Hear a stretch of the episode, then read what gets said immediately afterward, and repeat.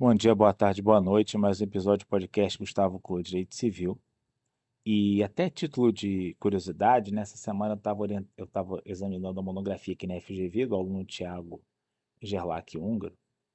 E a monografia foi justamente sobre um tema que eu já havia abordado na prática e que há muito é, tem me preocupado, que é a questão da prescrição da dívida parcelada.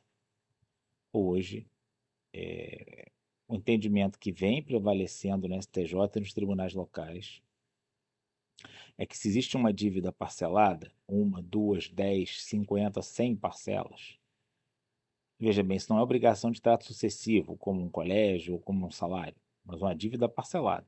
Comprou uma geladeira, comprou uma casa, comprou um carro e está pagando parceladamente. A prescrição da dívida só conta da última parcela e não parcela a parcela. É...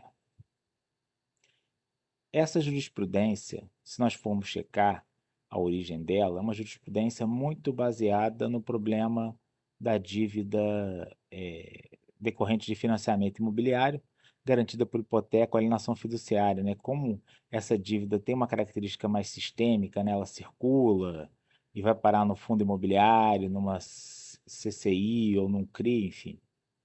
A ideia é não é, violar a riqueza consubstanciada no título, que está amparada na garantia e que é, e que é adimplida por esse crédito, prejudicando alguém que comprou um direito com algum grau de abstração, mas que está sendo vilipendiado por uma certa negligência do credor, por uma inércia do credor. Acho que a jurisprudência ela foi construída para resolver esse problema. Só que ela não é só sobre isso, né? Ela é sobre qualquer dívida parcelada. E para mim não faz o menor sentido ela ser sobre qualquer dívida parcelada, porque o credor sempre pode cobrar. Se eu compro alguma coisa em 180 vezes e você está parando de pagar, alguém está parando de pagar, o credor tem que cobrar, não tem que ficar esperando. Então, no meu sentir, tecnicamente, não há nenhuma norma do Código Civil que faça com que essa dívida parcelada, a prescrição não conte parcela a parcela. Aplicando-se o Código Civil, chega-se à conclusão que é parcela a parcela, mas no STJ está prevalecendo o entendimento oposto, que é da última parcela. Né? É importante que todos entendam esse problema, até para que a gente possa colocar o debate na mesa, e eventualmente refazer, repensar, rediscutir a questão. Eu defendo que é parcela a parcela no, no meu livro de prescrição e decadência, assim defendi e continuo defendendo. Mas é importante que se compreenda que, que, a, que a posição que está prevalecendo no STJ é outra, e há inúmeros acórdãos, e que existe uma razão por detrás disso, que é proteger aquele que tem um crédito imobiliário.